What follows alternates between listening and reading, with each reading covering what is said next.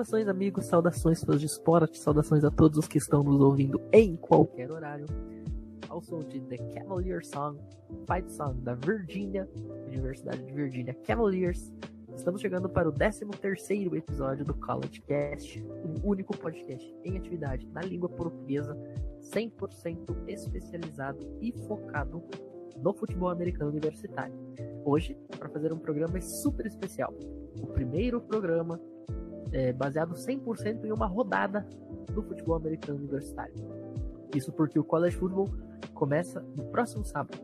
Mas antes de a gente começar a falar sobre os cinco jogos que vão agitar a semana zero, Lucas Pinhatti, muitíssimo boa noite e hoje na história hoje é com você. Saudações, Matheus Pinho, saudações ouvintes do College Cast, saudações amigos da mesa, Bruno, Jorge, Nicolas prazer estar aqui novamente e finalmente vamos falar preview sobre os jogos que vão acontecer. Finalmente está tá começando a temporada do College Football. Finalmente meus fins de semana voltando a fazer sentido. E Hoje na História vai relembrar aí dois momentos que aconteceram no dia 23 de agosto ao longo do tempo. Sempre consideramos a data que estamos gravando o podcast, não a data da postagem, óbvio no dia 23 de agosto de 1947, naquela década era muito comum juntar os melhores jogadores do college football e eles jogariam um jogo de pré-temporada contra um time da NFL. E em 1947, o College All-Stars, como era chamado, derrota o Chicago Bears pelo placar de 16 a 0 no Soldier Field, que naquela época bateu o recorde de público total para um jogo de futebol americano, recorde que, se não me engano, foi quebrado depois. Só que naquele momento tinha 105.840 pessoas no Soldier Field vendo o College Stars vencer o Chicago Bears pelo placar de 16 a 0. Sendo mais recente até aqui, no ano de 2015, é, também no dia 23 de agosto, saiu o ranking da pré-temporada que acontece, que a Associated Press coloca os top 25, né? E foi a primeira vez que um time ficou em primeiro lugar sendo que todas as os votantes né, da, da Associated Press votaram 100% para que o Ohio State fosse o número 1. Final, foi a primeira vez que um time ficou em primeiro de maneira 100% em, em consenso. E, e, aí isso entrou para a história. E eu não tenho certeza se aconteceu de novo, de um time ser votado por todos para ser o primeiro. Mas o Ohio State foi o primeiro que conseguiu isso. Muito bem. Só refresca a minha memória, que ano foi aí o jogo entre College All-Stars e Chicago Bears? 1947. Inclusive, foi a segunda e também a última vez na história que o College All-Stars venceu de maneira consecutiva algum time da NFL. Porque no dia 23 de agosto do ano anterior, 1946, eles bateram também pelo placar de 16 a 0 o Los Angeles Rams na Califórnia. É, você que citou aí de 46, eu só queria deixar registrado que em 1946, gente, o atual campeão da NFL era quem? Chicago Bears. Então esse College All-Stars venceu o atual campeão da NFL Chicago Bears, que em 46 fez um recorde aí de 8 vitórias, duas derrotas e um empate. E depois bateu o New York Giants em New York para ficar com o título da NFL. Portanto, os melhores jogadores do college bateram os melhores jogadores profissionais daquela época. E agora, feita aí a nossa linha de história preferida, vamos seguir girando na mesa. Jorge, muito boa noite e tá chegando a hora de você rever seu time. Aí o CLA entra em campo neste sábado. Boa noite, Pinho. Boa noite, colegas de mesa. É, finalmente o college de futebol tá batendo na porta. E. E dia 28 já tem o CLA, né? Eu já, já vou poder sofrer, ficar feliz. É, tudo isso já, já terei de volta. Mas é, promete ser uma semana bem, bem agradável. É, jogos não tão, tão bons de nome, mas é, tudo indica que vai ser uma semana boa para se assistir. Será um bom sábado. é isso. E eu também mal posso esperar para este fim de semana que, como o Piat falou, as nossas vidas voltam a fazer sentido. E por falar em voltar a fazer sentido, o College Cast andava meio tristinho. E agora nossas vidas voltam a fazer sentido. Nicolas, bem-vindo de volta depois de alguns programas de hiato. Muito boa noite. Obrigado aí pela recepção e pelo retorno. Sempre bom estar aqui.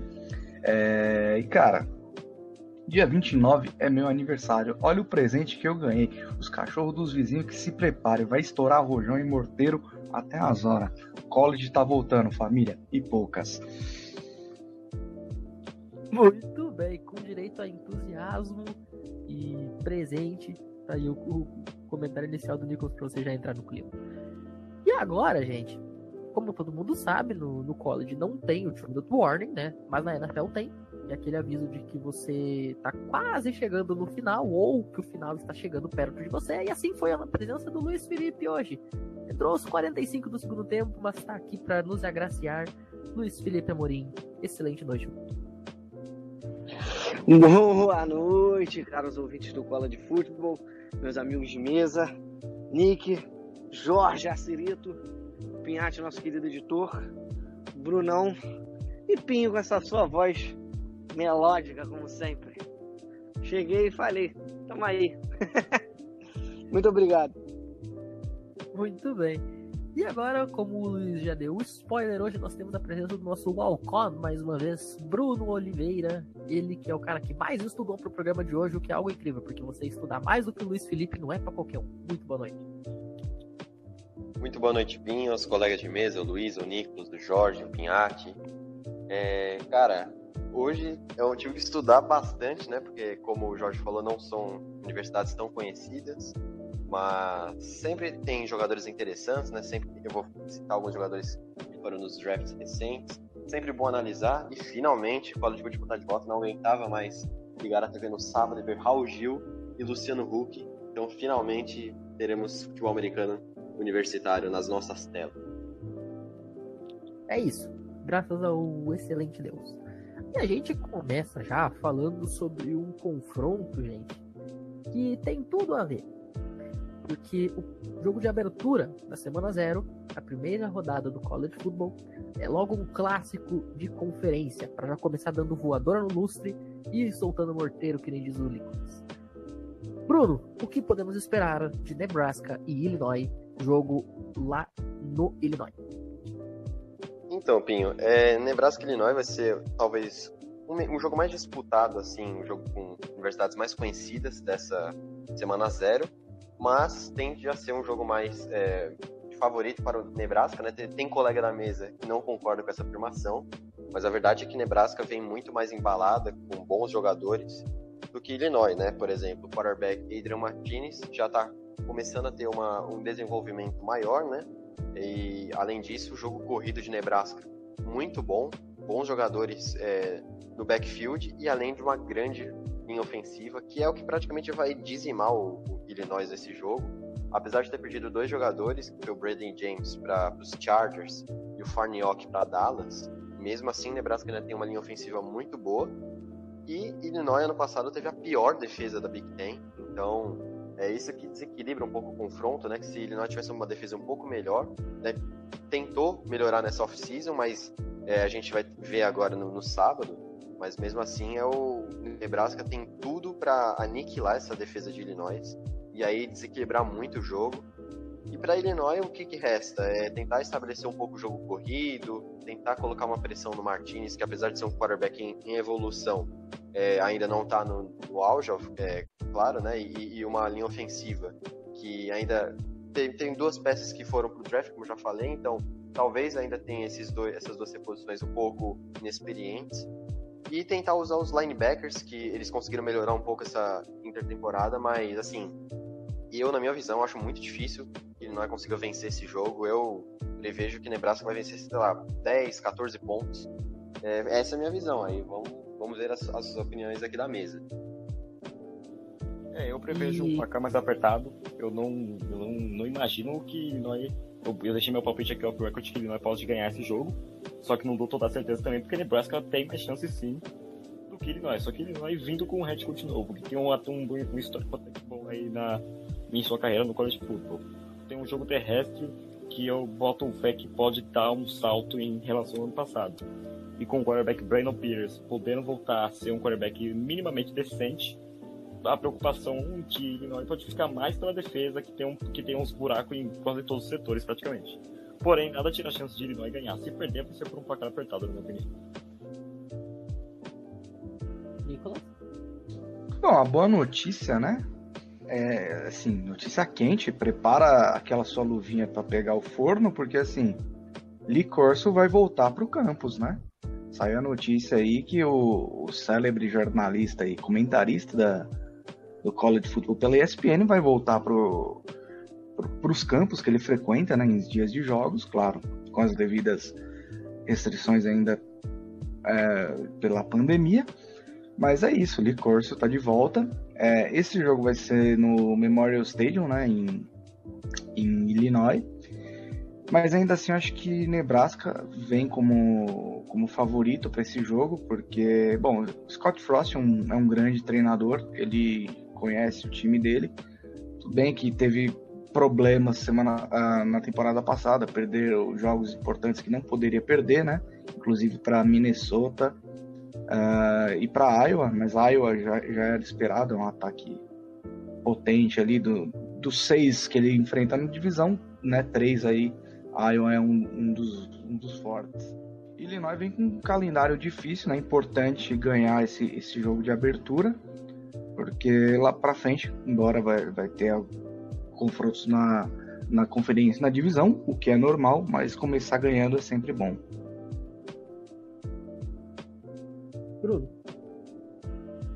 Eu só queria destacar duas coisas aqui. É, o Pinhatti falou que ele Illinois tá de head coach novo.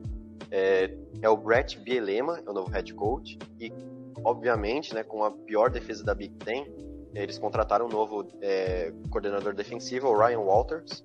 Então, geralmente, quando um, uma universidade tem um head coach novo, um, um novo coordenador, você vê melhoras logo no, nos primeiros jogos, né? Não sei se é isso que vai acontecer, mas é provável. E uma estatística curiosa é que se Nebraska vencer Illinois, como é provável, vai ser a primeira vitória num jogo de abertura de temporada da, da universidade na fora de casa desde 1999, quando eles fizeram 42 a 7 em Iowa então, além de vencer, começar bem a temporada, já quebrariam um, um tabu, vai, de 22 anos, primeira vez no século que eles ganhariam.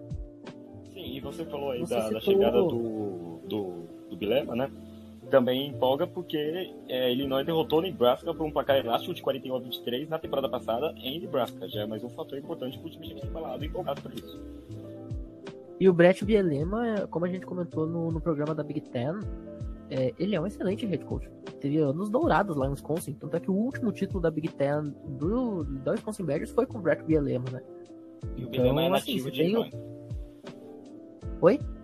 Ele é nativo de Illinois também, nasceu em Illinois. Sim, sim, sim. Mas assim, se, se tem um homem que pode fazer Illinois ser um pouco menos irrelevante do que ela é, este homem é Brett Bielema. E só para completar, é, dando a minha previsão, eu acredito que Nebraska vence por duas posses. Essa é a minha aposta neste momento. Posso queimar língua? Posso. Mas, na minha opinião, Nebraska vence por pelo menos duas posses. E no jogo de abertura do ano passado, é, a fragilidade de Illinois ficou muito exposta. Tanto é que, tomou aí 19 de 19, os primeiros 19 passes da carreira do Graham Mertz na, no college foram completados. Isso é recorde da história das Wisconsin inclusive. E eu não espero nada de muito diferente nessa abertura da temporada para Cornhuskers. Luiz, o que, que você espera? Cara, eu, eu, tô, eu vou seguir o Pinhate. Eu acho que vai ser um placar apertado. Vou dar, uma, vou dar uma vitória a Nebraska porque realmente é favorito, mas acho que vai ser um placar apertado. Não vai ser um placar elástico, não. Eu vejo por causa desse processo de reestruturação de Illinois, como a gente já tinha falado nas, nas previews anteriores, eu acho que vai realmente dar um trabalho. Eu acho que vai ser um, um jogo um pouco mais equilibrado do que foi das últimas vezes. Foram das últimas vezes, no caso. Mas ainda Nebraska é favorita pela fase que vem e por aí vai. É a minha, minha opinião. Eu só queria falar duas coisinhas aqui. E na minha previsão eu falei que Illinois teria que desenvolver bem o jogo corrido e tal, se, se pudesse tentar ganhar. E vai ter que fazer isso sem uma peça muito importante, que eu falei off-record, que era um jogador que me agradou muito para esse draft, que é o Kendrick, Kendrick Green, que é o guard, e ele foi para Pittsburgh na terceira rodada, é um, era um dos grandes prospectos de interior de linha ofensiva, e ele foi embora. Então tem que ver como é que Illinois vai suprir a ausência dele. E, e para mim a previsão do jogo é que vai ter muito jogo corrido e muitos erros de ambos os lados. Mas eu acho que Nebraska ganha. Muito bem, pra gente passar a régua neste jogo, é, as odds das, das, casas de aposta estão aí é, apontando Nebraska como favorita. É, um consenso de que o placar final vai estar abaixo dos 55 pontos é, e com o placar é, previsto na casa aí de 24 a 6, favorecendo a Cornhuskers, Jorge. É, cara, eu acho que eu, eu concordo com, com o Pinho. Eu acho muito difícil Illinois ganhar esse jogo. É, muito difícil mesmo. O, o time de Nebraska é um time muito arrumado. É um time que, assim, se nós formos comparar os, os QBs, é, um, é uma batalha é, equilibrada, né? Nebraska tem o quarterback Adrian Martinez, que para quem tá se esquecendo dele foi o, o lateral esquerdo do Penharol, que eu citei no, nosso previews da Big Ten. E o quarterback de, de Illinois é, é o transferido de Michigan, o Brandon, Brandon Peters, que é um rapaz bom. É, ambos os quarterbacks foram prospectos quatro estrelas, saindo do high school. Só que o, o Brandon Peters, Peters teve uma, uma carreira universitária é, um pouco mais conturbada, né? É, transferência. E, e para quem assistiu a série All or Nothing da, do Amazon Prime Video sobre a temporada de 2017, se não me engano, de Michigan, percebeu que talvez é, o Peters sofra um pouco daquela coisa de é, uh, falta de filosofia de jogo, filosofia do, de futebol americano, né? Então eu acho que isso pode ser um problema e eu, eu vejo muito mais talento no Adrian Martinez. Para mim, ele é um quarterback que, se for bem moldado, ele pode muito bem é, se destacar nessa temporada. E, e, e para mim, ele é aquele tipo de prospecto que as franquias da NFL estão é, ficando cada vez mais propensas a, a escolher para evoluir em um, dois, em dois anos. São quarterbacks físicos, com braço forte, que são ameaças duplas, né? Que lançam muito bem e correm muito bem também. Então, para mim, é, eu acho que o diferencial no jogo vai ser o, quarterback. Eu realmente gosto muito dele. E para mim, Nebraska ganha por duas posses também. É, vai ser um jogo legal de, de, se assistir, mas eu acho muito difícil Fighting ele acabar ganhando aqui do, do, dos Corner Huskies. Muito bem. Então, é, o consenso geral da mesa aqui é que vai dar é, Cornhuskers, é, até com, com certa facilidade, né? De acordo com boa parte da mesa. Se, dando segmento aqui no nosso sabadão de futebol americano, gente. É, esse jogo entre Cornhuskers e Fighting Illinois vai ser às 2 horas da tarde, às 14 horas pelo horário de Brasília. Uma horinha depois, às 15, Yukon vai até a Califórnia enfrentar Fresno State. Bruno, o que podemos falar sobre este jogo? Vamos lá, vai ser um jogo para mim que vai ter uma ampla vantagem de Fresno State. Talvez os colegas de mesa discordem, mas eu vou dar bons argumentos aqui. Primeiro, é, é, fez um opt-out em 2020, ou seja, eles não jogaram em 2020. Isso é uma faca de dois gumes. Eles estão descansados, porém sem ritmo de jogo. Então, é, isso é uma coisa que vai pesar muito. A gente vai ver isso no sábado. É, como é que Yukon pode vencer esse jogo? É, usar o jogo corrido que é decente e o jogo corrido de Fresno, a defesa corrida de Fresno State é muito ruim, mas assim, horrível.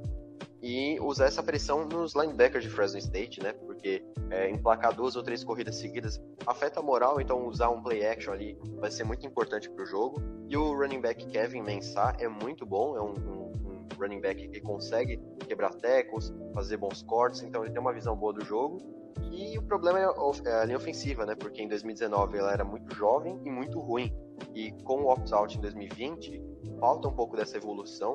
E a gente pode ver isso muito em, agora em 2021, principalmente nesse primeiro jogo.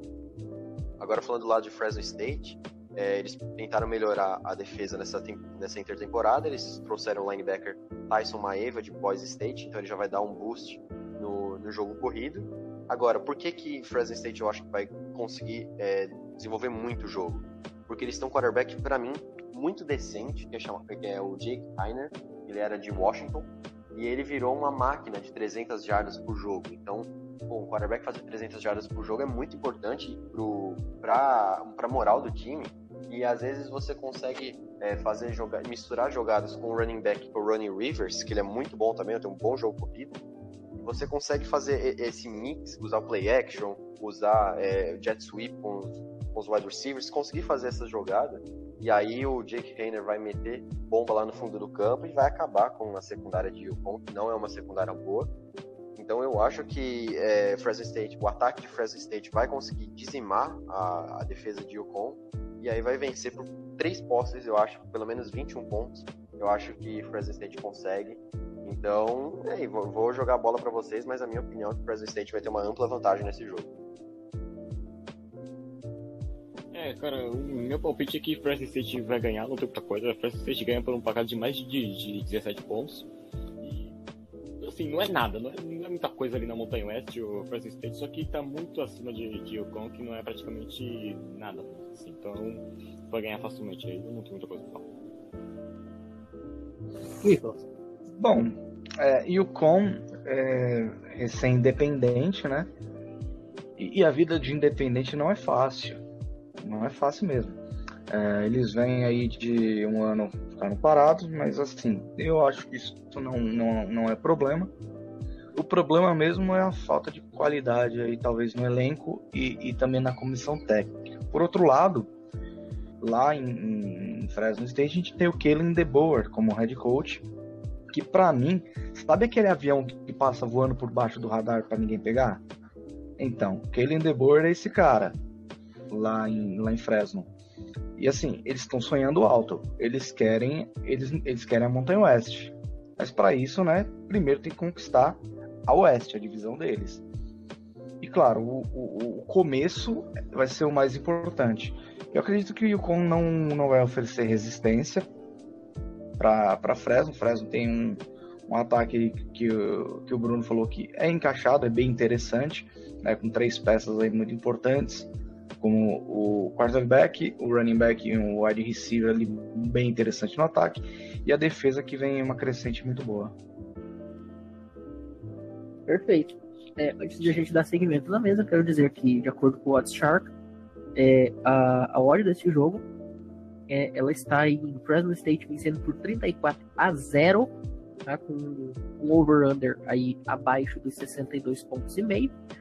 E favoritismo aí de Fresno State na casa aí de 5 touchdowns pra gente ver que realmente não vai ser jogo fácil para os Huskies da Universidade de Connecticut e eu acompanho a mesa também no mínimo 3 TDs, vitória dos Bulldogs. Pinho, é, a chance de Yukon ganhar aqui, cara, é a mesma de UCLA ser campeã nacional. não existe. É, Fresno State ganha com facilidade, até porque o, o, o Bruno já falou sobre o quarterback de, de Fresno State, o Jack Hayner. Ele é realmente muito talentoso, ele foi é, recrutado primeiramente por Washington e se transferiu para Fresno State é, na última temporada. Então, é, vai ser um, um jogo muito acho que vai ser um dos jogos mais menos acirrados, mais menos acirrados dessa semana. É, Fresno State é anos luz melhor, melhor que o Con e vai ganhar sem, sem dificuldade. Luiz, para fechar, seus comentários. Não tem muita coisa para agregar não, cara. Eu vou falar o básico. Tudo que o Bruno falou é a realidade. sigo todo mundo aqui, sigo o relator. Eu acho que Yukon vai ser massacrada, mas a gente pode ter uma esperança em um jogador que não foi mencionado, que é o Kevin Mensah, que é um defensor muito forte na DL e ele é muito bom, capaz de lidar ali com o trabalho por trás da linha. Então, eu acho que ele vai ser, ele é um cara para ficar de olho, não um time de Yukon, o time de Yukon bem limitado, né? É, ele é a grande esperança dessa defesa aí para tentar render alguma coisa que teve um ano inteiro para trabalhar, né? Mas a gente não espera muita coisa, não. Como também o Nicolas falou, esse, essa parte quando você fica independente é muito complicado. Então vamos ver, eu aposto num placar, vou fazer agora igual o Pinhatti. Num placar aí elástico, tipo um 41 a 17, por exemplo. Vou, vou dar um chutômetro. Mas eu acho que vai ser um placar bem elástico mesmo para Fresno State, que vem muito forte, vem muito bem né, nessa parte ali nessa Luiz, divisão. Luiz, você não se confundiu não, porque eu falei do Kevin Manst, ele é running back. É running back, né? Foi mal. É que eu tava olhando aqui. É, eu acho, Luiz, eu acho que você já tá muito otimista quando você coloca 17 pontos para o Yukon. Ah, mas é, a gente tem que ser otimista um pouco, né, cara? Vocês querem meter os caras de zero? Se o jogo corrido entrar, como o Bruno falou, você quer running back? Eu me confundi aqui. é um bom jogador. Se o jogo corrido entrar, pode, consequentemente, a gente ter alguns pontos aí. Não vai pontuar muito. No máximo que eu dei, uns 17 pontos. Eu fui bonzinho, pô. Mas eles vão ser amassados mesmo. Isso aí eu é, isso eu concordo. Quando o Pinho falou que a casa de aposta 34 a 0, pô, também calma lá, bicho. Sei lá, 7 pontinhos, um, TD, um TDzinho de honra. Kevin Mensa acho que faz um TD aí, pô. De zero também falta, né? Principalmente pelo jogo corrido. contra a Alemanha. É, não acho tanto assim não, mas é, tem que esperar muito. Beleza, tem o Tyson Maeva que veio, ex Boys State, mas eu acho que, que vai ser encabeçado essa defesa de Fresno State, obviamente.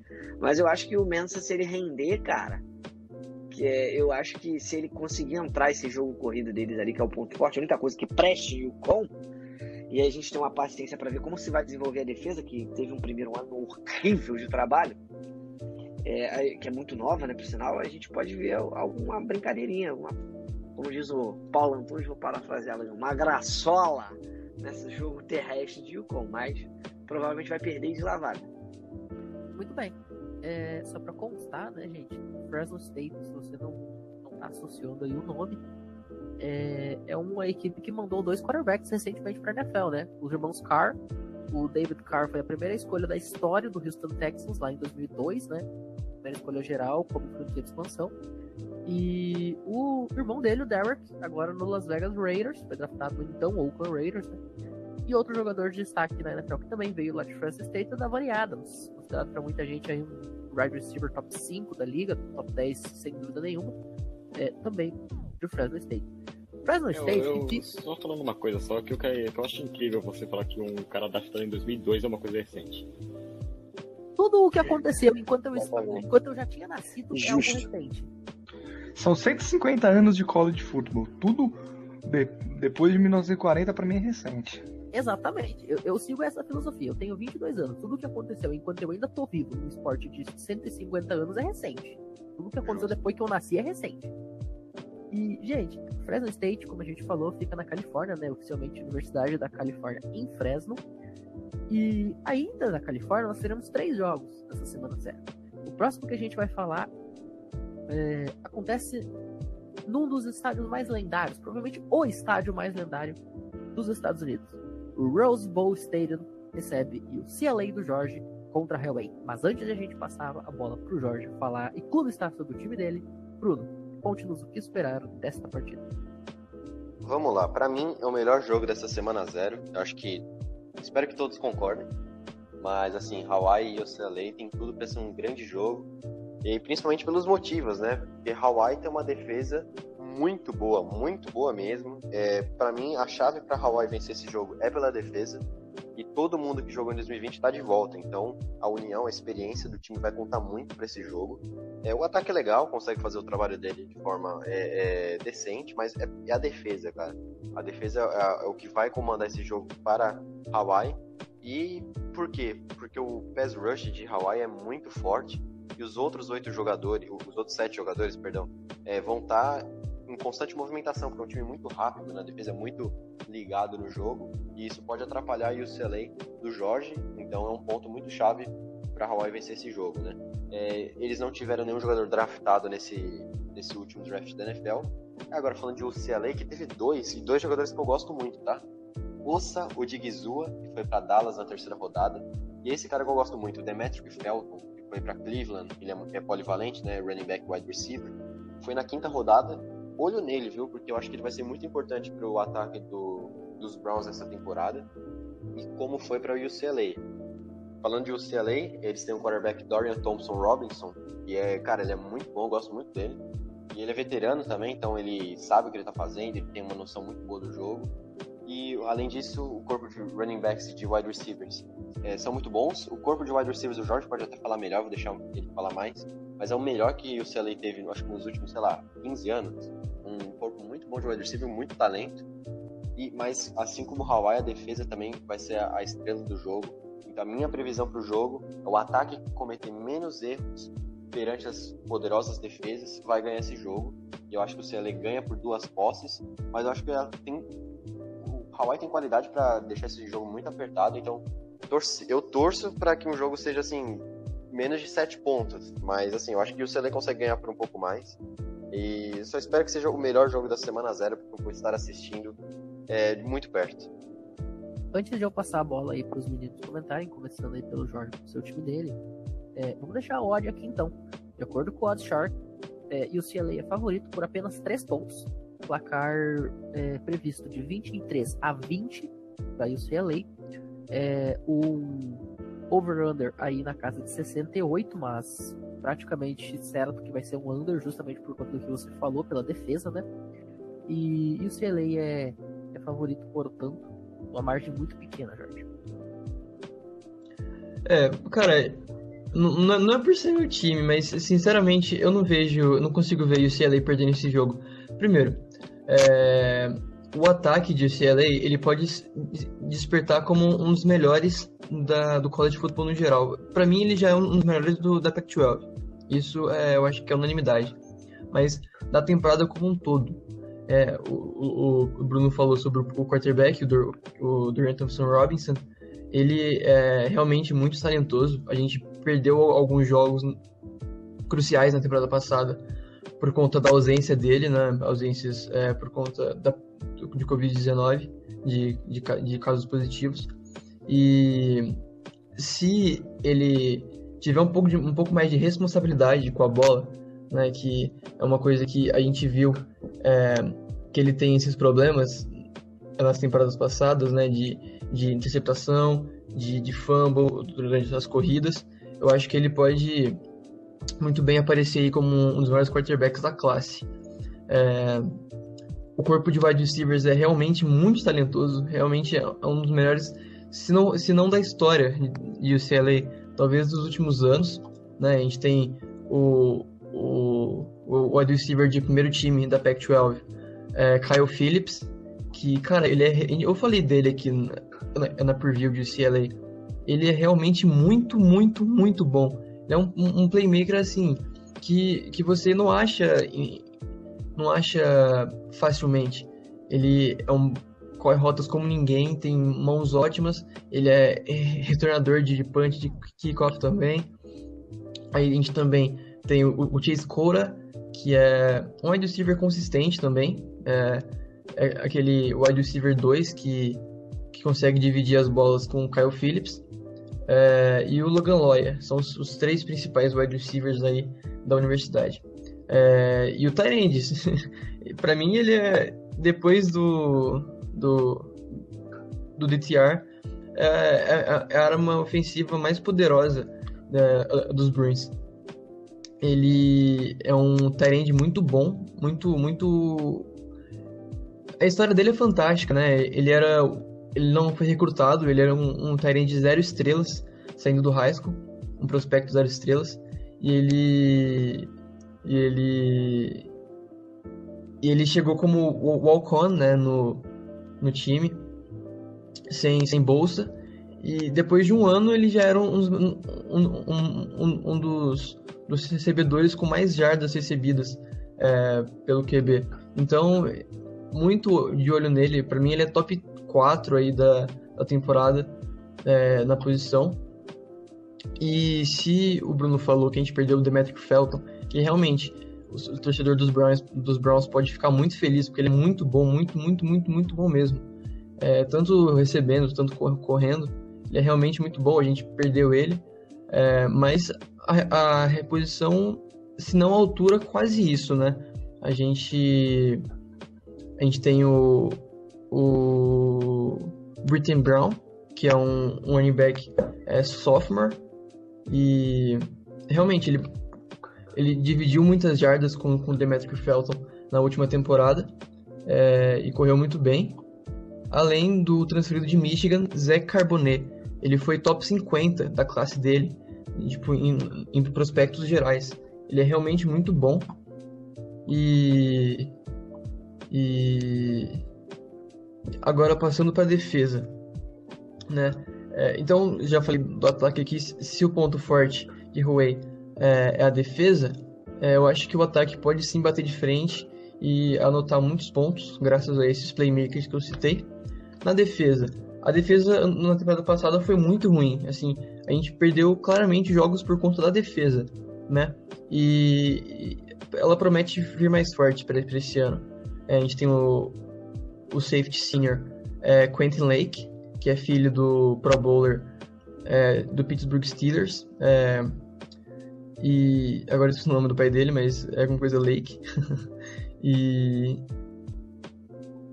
o, a, a, secundária é, é, é fraca, mas é, se, se, o Quentin Lake pelo menos é, cobrir a parte dele, eu acho que pode não prejudicar tanto.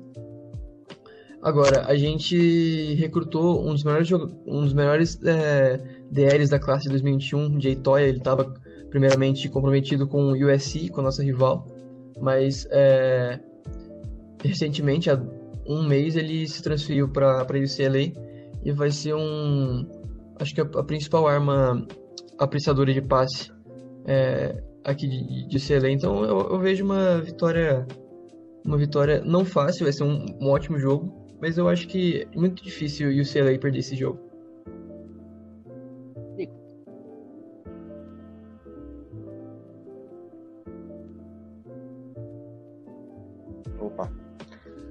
Bruno, é, concordo, craque. Concordo, craque. É, você falou, falou é, da defesa de Hawaii, que sim, é uma defesa muito forte. Eu acho que é o ponto forte do time em si principalmente parando corrida, né, o que é muito importante no college football, dado que a grande maioria das equipes mais correm do que passa, apenas aquelas que utilizam o sistema de air raid. Uh, o ataque de Hawaii, ele é mais ou menos, sendo bem sincero, tem problemas ali no, na proteção ao passe, uh, o ataque aéreo não desenvolve tão bem, e correndo, sinceramente, também não, não é daquelas grandes coisas, né? As estrelas de Hawaii estão realmente na defesa, né? E eu acredito que a defesa pode parar sim.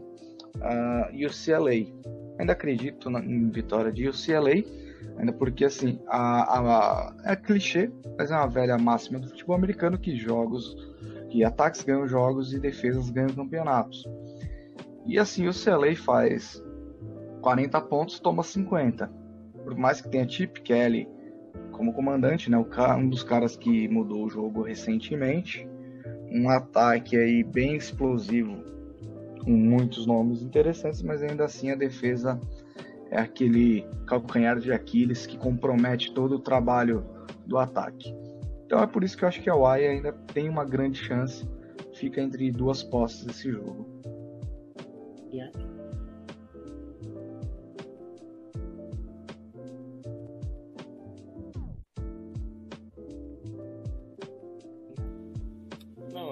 Tinha umas coisas aqui pra, pra falar, né? Só que o Jorge ele fez uma preview de 5 anos aí pra, pra ser eleito nos próximos 5 anos, né?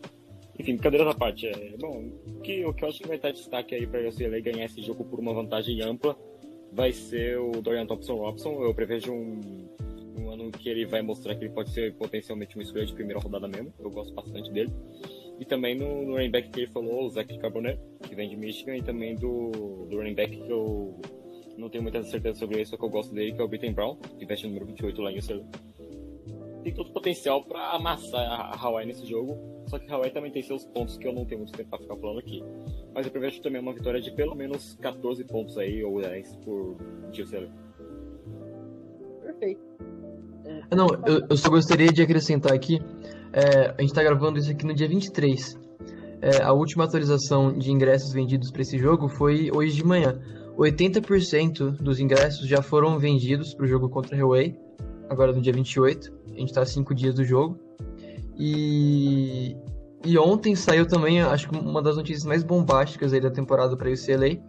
É, eles liberaram o, o, os ingressos para todos os estudantes. Então, todos os estudantes ativos em UCLA, é, pessoal da graduação, pós-graduação, cursos extensivos, todos eles têm direito a ingresso grátis é, para assistir o, o, grande jogo contra LSU é, no dia 4 de setembro.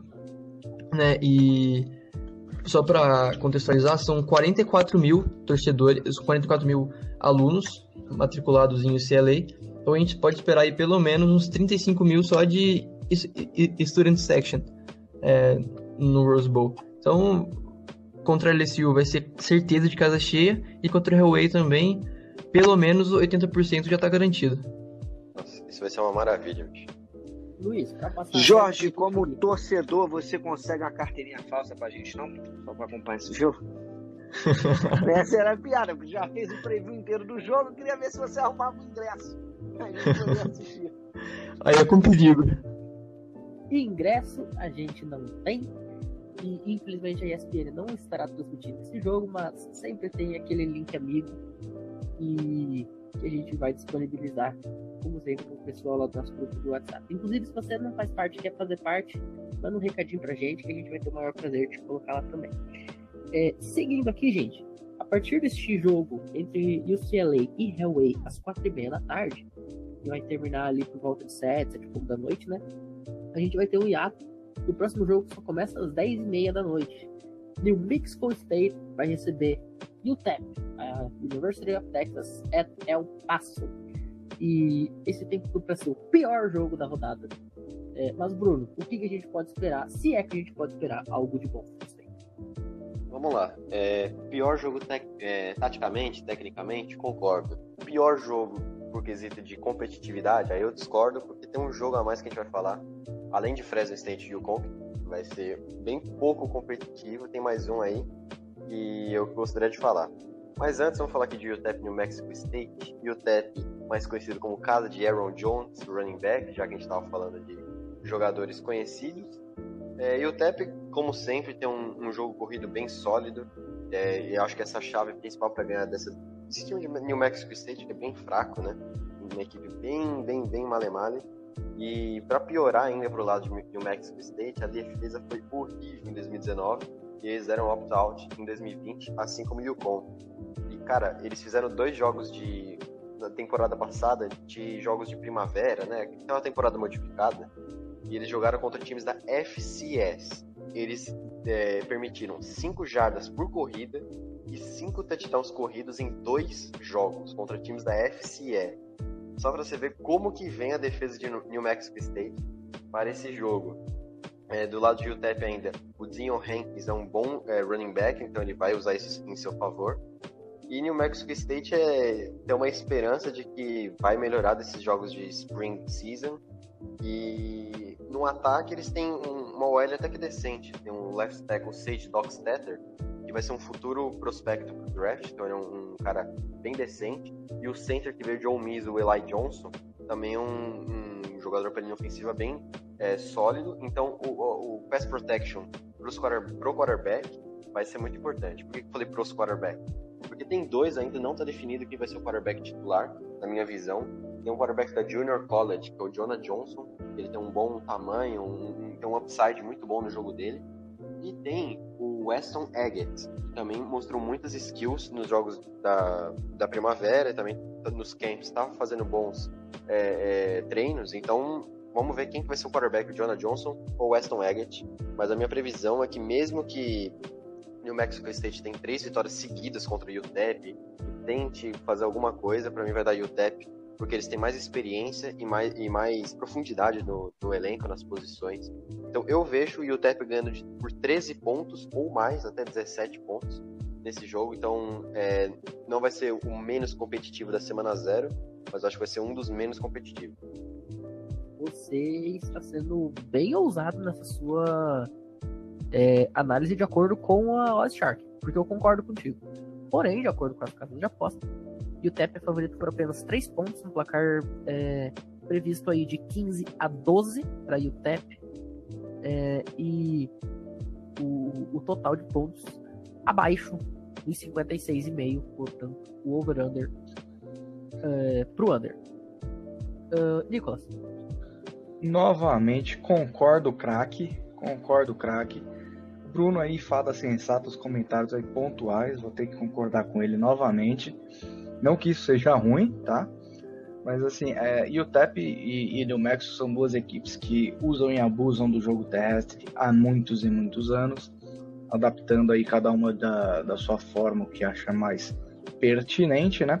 Lembrando ainda aí de um jogador célebre de UTEP, né? Will Hernandez, que foi pro New York Giants e acho que até hoje não entrou em campo porque eu nunca mais ouvi falar dele. Só uma coisa pra comentar Fica aí a alfinetada, né?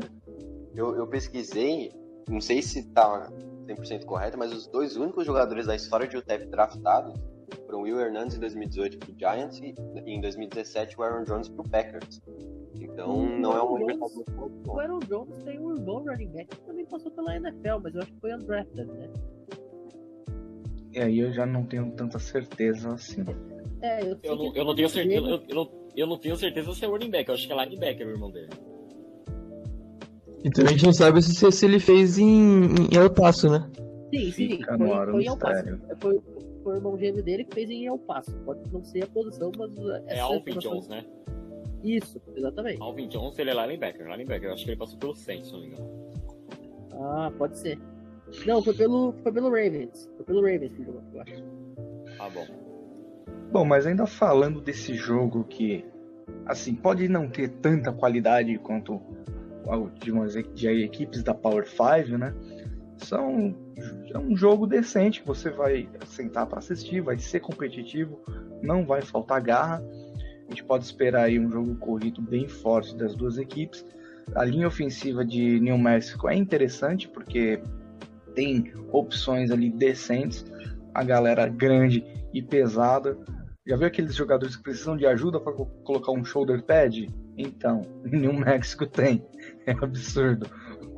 O, falando especificamente do, do Sage Dockstater, né? Que eu acho que é tackle. É até, eu não lembro agora se ele é left ou, ou right tackle. Left, né? Então, o bicho é grande. Ah, já na. E o TEP a gente não tem um quarterback assim que seja, nossa, esse é um Trevor Lawrence, esse é um Tua Tagovailoa entrando ali para ganhar o jogo. Mas é decente, né? O, o, o Gavin Hardson ele entregou aí mais do que 50% dos passes na temporada 2020 e passou para mais de 1.400 jardas, então é um ataque que também é bem interessante lá no- nos Miners.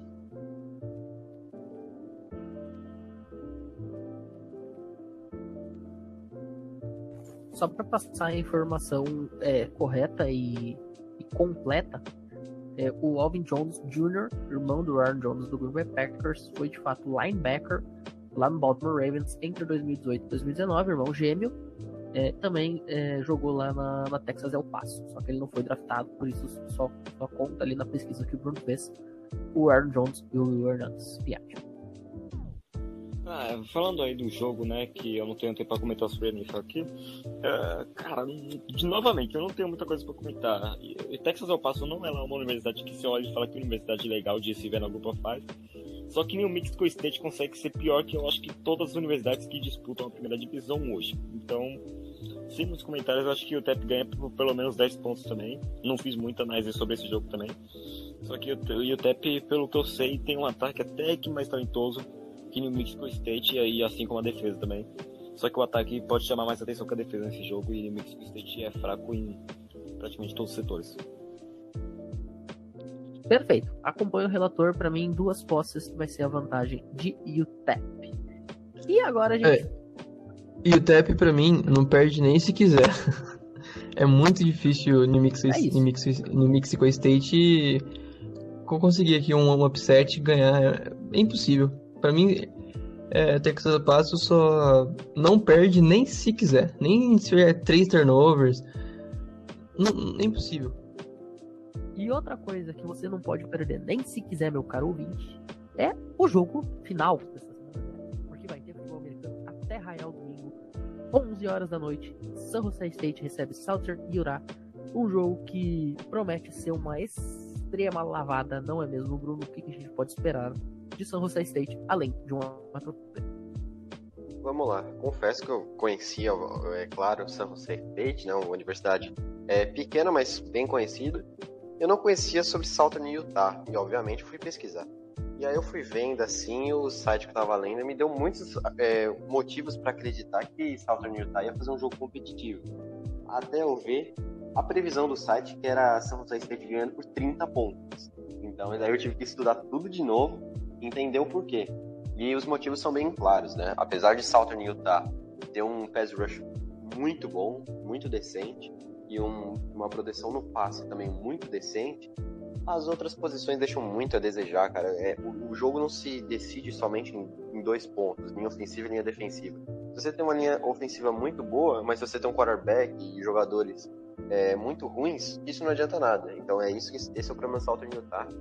Que ano passado foi, ficou 1-5, é, apesar disso, quatro das derrotas foram de três pontos ou menos. Mas mesmo assim, um, um time que não consegue fechar jogos no clutch time.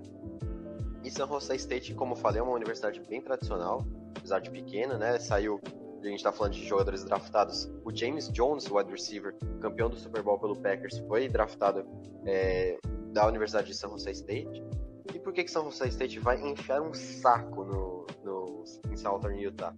Porque Southern Utah é, um, uma, é uma, uma escola com um quarterback mediano para baixo e um jogo corrido muito ruim. Isso é o problema porque a defesa de São Jose State é decente e é uma das melhores da Mountain West. E, cara, você pode ter certeza que esse jogo vai ter muito turnover de Southern Utah, principalmente de fumble. E 10 titulares da temporada passada de São Jose State, da defesa, estão de volta. E o pass rush também é muito decente. E então vai, vai ter uma, um duelo interessante entre a DL de São Jose State e a OL de Southern Utah. Mas assim, a esperança de Southern Utah são José State tem muito turnover, mas não vai ter porque é, é muito difícil. É que nem o Jorge falou de UTEP, São José State só, só perde se cometer safety a roda, é, mandando a bola na própria endzone, porque é impossível, cara. Eu vejo São José State ganhando com 23, 24 pontos, lá, pelo menos 3 a 4 posses a vitória de São José State. A gente vai assistir porque a gente ama futebol americano mesmo, mas é um convite ao sono esse jogo. É, esse é o jogo aquele que se você sofrer de insônia, é só você ligar nele que em dois minutos você tá roncando. E só para deixar registrado aqui, de acordo com a Odds Shark, San Jose State é favorito por um placar previsto de 35 a 0, portanto, é, por 35 pontos ou mais. É, e o consenso é de, de, de over-under, né? É de 56 pontos. Mas você acredita que vai abaixo porque Jose State fatalmente deve tirar o pé, né? Não vai ficar ali enfiando 60, 70 pontos, é, enquanto que o Southern Utah possivelmente não vai nem passar pelo scoreboard. Piat. Cara, é, é, São Jose State, se eu não me engano, venceu a Mountain West no ano passado, a atual campeão do Mountain West, surpreendendo. Uh, tem nove starters voltando do ano passado, a linha ofensiva mais experiente ainda para esse ano. Com o quarterback talentoso, que é um cara que passa por debaixo dos panos também mas é um quarterback que tem seu, seu talento não reconhecido ainda, que é o Nick Stark, que também para seu sexto ano aí, um extra extra senior year, né? Enfim, ele tem, tem todo o potencial para carregar de novo São Jose State para fazer uma campanha boa, só de chegar na final da, da Montanha West já deve ser uma, uma campanha muito boa, fora que a defesa tem 11 starters voltando. E só, só da Utah, cara, não, não, é nada demais também, cara. Não, não tem nem o que analisar desse time aqui. É mais uma eu acompanho as odds, cara. Vai, vai ganhar por um placar muito elástico São José State para fechar esse final de semana que abre a temporada do College Football Brasileiro. São José State, eu acompanho a mesa. São José State é, dificilmente vai, vai perder esse jogo. Vai ganhar até com. Acho que para mim é o jogo menos disputado aqui desse, da semana zero. Uh, São José State conta com o Brent Brennan de head coach, né, que veio em 2017 de Oregon State, que ele era treinador de wide receivers, chegou com a responsabilidade aí para ser o head coach, montou bons times aí nesse rebuild de, de San José. Acho que para destacar mesmo a equipe de 2019, que foi fantástica, mas ainda assim, né, eles detêm o título da conferência, o que é bem importante, né? Muito o alvo tá em San José, lá na Mountain State. E aí você olha para a equipe em si. Uh, o que ela precisa melhorar para a temporada é controlar melhor o relógio, né? Já que o ataque uh, tem algumas boas peças, o jogo corrido não é dos melhores, mas a defesa ali é bem pontual. Ela força uh, bastante turnover ali, tem potencial para forçar bastante turnover no, no pass rush também na cobertura do passe. Então acredito que São José State é, amasse sim nessa, nessa partida de estreia contra a Southern Utah. E até porque né, Southern Utah é uma equipe bem modesta ali da, da FCS. Muito bem. É, concordo. Tá? Também acho que vai ser uma vitória por umas quatro posses aí, no mínimo, no mínimo, uns 24, 25 pontos. E agora, é, a gente encerra esse programa de hoje. Mas não sei antes a gente se despedir da mesa. Primeiramente, muito obrigado, Bruno, mais uma vez pela sua participação. Sempre muito importante. Muito obrigado, Pinho. Muito obrigado aos colegas de mesa, ao Jorge, ao Luiz, ao Nicolas, ao Pinho. Sempre importante falar é, de universidades menores, né? Muita gente só acompanha as, as é, universidades mais conhecidas tal, mas esquece que tem muitos bons jogadores vindo de universidades pequenas. Então, essa semana zero só ressalta ainda como é bom ter o college football de volta, o college football raiz, com essas universidades como UCLA, é, como Hawaii, que são universidades que eu gosto muito de acompanhar. E vamos acompanhando aí a college football, a gente vai acompanhando semana a semana as principais universidades. E vamos lá, vamos lá, espero que uma temporada muito boa para o college football, que seja 2021, com a volta do público nos estados. Jorge, uma excelente sorte aí pro seu time que a gente se encontre. Quem sabe o CLA e o Wisconsin lá no Rose Bowl em 1 de janeiro. É, cara, após longos meses aí de espera, finalmente a gente chegou daqui a cinco dias do começo da temporada, né? Finalmente a gente vai. Os nossos sábados farão sentido. Então é esperar, né? Cinco dias vão passar muito devagar, infelizmente. Mas quando chegar também eu vou poder ver o meu time jogando, ver o college football reestreando, vai ser maravilhoso. Muito bem. Nicolas, tá quase chegando a hora de ver a sua Notre também pisando em campo, voltando a ser uma independente como banda figurino. É muito bom, né? Esse cheiro que tá no ar, sabe? Esse cheiro de amor fraternal aí a galera das universidades e as fraternidades, aquele cheiro de churrasco do tailgate, aquele cheiro de suor na arquibancada, maravilhoso, aquele cheiro de cerveja que o colega do lado derruba em você. E isso é o college football, é isso que a gente tava com saudade, é isso que a gente quer ver. É isso. Luiz. De antemão, agradeço a todos vocês da mesa, sempre os nossos ouvintes em primeiro lugar. O Pinho com essa voz melosa dele que contagia a gente, faz a gente guiar esse programa. O Pinhate tem paciência para poder editar, e aí pede para voltar e vai e volta. Ao Nick, ao Jorge, principalmente ao Bruno, que teve essa participação maravilhosa, especial, fez um papel ali de passar as informações, fez um compilado que a gente fez nas últimos, nos últimos previews, nos últimos podcasts. Então é isso, tem mais muito o que falar não. Só uma, um excelente, uma boa noite, um, uma boa madrugada, um bom dia e até mesmo uma boa tarde para quem estiver ouvindo nosso grande podcast. Vem aí a preview da semana 1 com a Notre Dame do Nicholas e a Florida State Seminoles é, time pelo qual o Piatti tem um carinho enorme, não é mesmo, Lucas Piatti? É, já, já tem preview sobre a semana 1, só que no momento falamos sobre a semana 0, que já vai matar muito a saudade do futebol americano, até porque futebol americano é futebol americano, independente de quem estiver jogando, independente da liga do país, da onde for. Futebol americano é futebol americano e é importante que está de volta. E principalmente o que o Nicolas falou sobre o tailgate, principalmente o que ele falou sobre voltar a sentir aquele cheiro de churrasco, porque eu imagino isso, que um torcedor deve passar fora do estádio, que deve ficar com mais vontade de ficar fora do estádio comendo do que dentro do estádio vendo um jogo esse. É isso aí, obrigado por ouvinte, por ouvir. Você já está pronto, se você acompanhou até aqui, para acompanhar a semana zero do College Football. Deve ser mais legal ficar no churrasco do que no jogo, por exemplo, se você tiver ingresso para ver San Jose State e Southern Utah. Realmente, deve ser mais interessante. Com certeza, com certeza. E agora sim, para encerrar, fique com o Hail to OSU, perdão, é, Fight Song da Oregon State. É, para todos, uma excelente noite e até a próxima.